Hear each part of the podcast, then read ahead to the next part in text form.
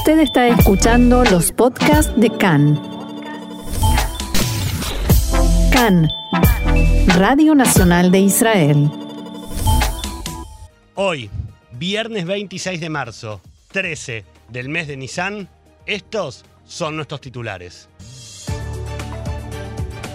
El colegio electoral publicó los datos finales de la elección y ningún partido consiguió formar gobierno sin una coalición.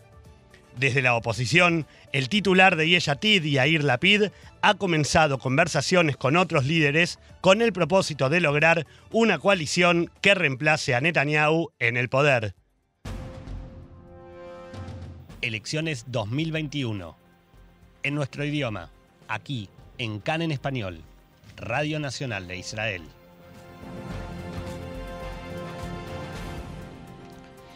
Y así arrancamos entonces, como lo decía nuestro separador y como comentábamos al principio, con toda la información que han dejado estas elecciones. El Comité Central Electoral publicó en las últimas horas los resultados oficiales de las elecciones para la Knesset número 24 que se llevaron a cabo el pasado martes aquí en Israel.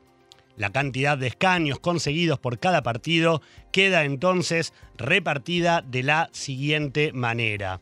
Likud 30 escaños, Yeshatid 17, Jazz 9, Cajol Laván 8, Yamina de Naftali Bennett 7 escaños, Abodá 7, Yaduta Torah 7, Israel Beiteinu 7, Lista Árabe Unificada 6, Atzionut Adatit 6, Tikvah Hadashah 6, Meretz 6 escaños y Ram 4. Además, en la publicación se informaron los siguientes datos referidos a la elección en general. El martes, Israel presentaba un total de 6.578.084 personas habilitadas para emitir su voto. De esa cifra, realmente concurrieron a votar 4.435.805 personas, de alguna manera casi más de la mitad de la población del país, lo que representa para el padrón un 67,4%, que cabe destacar que en marzo de 2020, la elección anterior, había tenido una participación del 71%. Del total de los votos se contabilizaron 4.409.566 votos válidos y solamente 26.239 debieron ser anulados. Según la ley electoral, todo partido debía conseguir un 3,25% del total de votos, que en esta oportunidad representaba a 143.311 boletas, para poder pasar el umbral electoral. Del total de la elección se escrutaron 66.017 votos para listas que no pasaron ese umbral. La directora de la Comisión Electoral, Orly Hades, fue entrevistada hoy por Cannes y, entre otras cosas, señaló que los miembros del comité tomarán muestras de algunas de las boletas antes del miércoles próximo para garantizar la pureza de la elección. También dijo que solo hubo algunos inusuales eventos en las elecciones, pero que la gran mayoría transcurrió con total normalidad. Además, declaró que el presupuesto para la campaña ascendió a 674 millones de shekels, que supera en más de 200 millones los presupuestos de las tres elecciones anteriores, y que este aumento se debió a los gastos involucrados en el funcionamiento del sistema de votación para los aislados y pacientes de coronavirus a partir de la publicación del resultado de las elecciones y después que quedara en claro que Netanyahu no logró la mayoría de 61 escaños, en el bloque de centro izquierda comenzaron anoche los primeros contactos para tratar de formar la coalición. En la tarde de ayer se reunieron Yair Lapid y Merab Mijaeli, titulares de Yeshatid y de Abodá respectivamente, y conversaron sobre una posible cooperación y la conformación de, una coalición cuyo objetivo será reemplazar a Benjamin Netanyahu. Mijaeli anunció oficialmente que su partido apoyará a Lapid. Luego de la charla, Mijaeli declaró, abro comillas, Tal como dije durante la campaña, el partido Abodá a mi cargo está comprometido a realizar todos los esfuerzos necesarios para reemplazar a Netanyahu. Eso es también lo que le transmití a Lapid en nuestro encuentro y continuaré buscando todas las alternativas para lograrlo. Ayer también llegó a su fin la falta de diálogo entre Yair Lapid y Benny Gantz, antiguos socios y fundadores de Cajón Labán, luego de que ambos se reunieran y conversaran sobre los pasos a seguir. Al mismo tiempo, el bloque encabezado por Lapid está ejerciendo una fuerte presión sobre Naftali Bennett para que se una a ellos y no complete la cantidad de escaños que necesita Netanyahu para volver a formar gobierno. Al mismo tiempo, dentro del bloque, comenzaron los contactos para poder elegir un presidente en la Knesset hostil, de alguna manera, a Netanyahu en lugar del actual, Yariv Levin, y a continuación, con la apertura del próximo periodo parlamentario, impulsar una legislación que impida que un parlamentario con causas judiciales abiertas pueda presentar candidatura a primer ministro. El impulsor de esta ley es el titular de Israel Beteinu, a Víctor Lieberman. En Abodá y Meretz tienen intención de apoyar esta iniciativa e incluso presentar un proyecto de ley propio. En las últimas horas, Lieberman dijo, abro comillas, mi compromiso es hacer todo para evitar nuevas elecciones.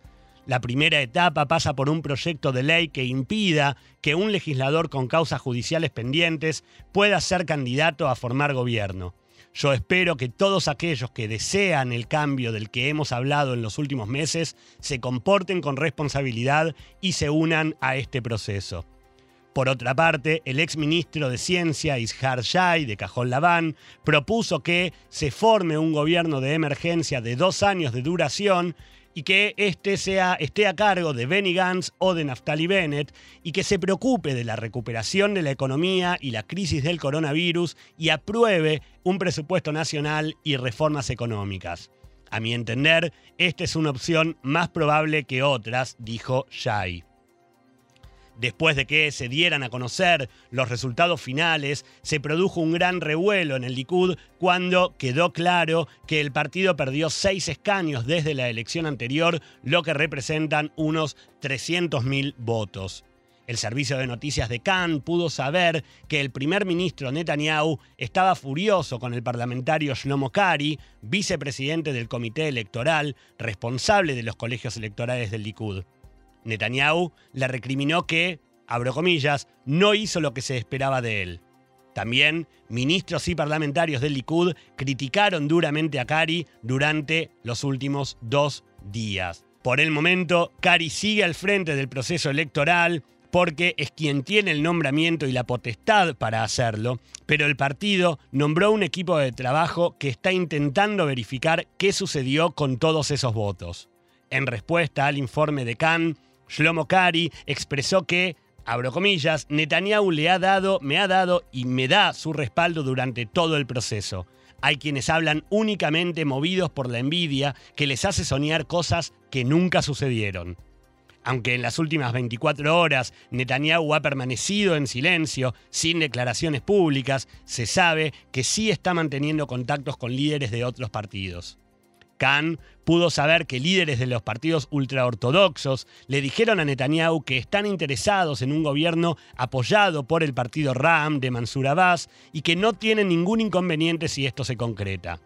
El primer ministro se niega a revelar cuál es su postura al respecto y qué piensa hacer.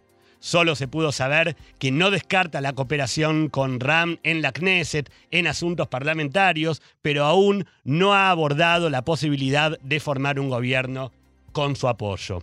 Durante la mañana de hoy, el parlamentario Ahmad Tibi realizó declaraciones a Khan en las que señaló que se debe hacer todo lo posible para que no se forme la coalición, una coalición compuesta por Netanyahu, Ben-Gvir y Smotrich. TV negó también los rumores sobre una supuesta división en la lista árabe unificada y dijo que las noticias de que tal dejará la lista es inventada. Sobre la caída en el número de escaños en la lista conjunta, dijo que los resultados requieren un recuento mental de cada partido individualmente y de la lista conjunta en su totalidad.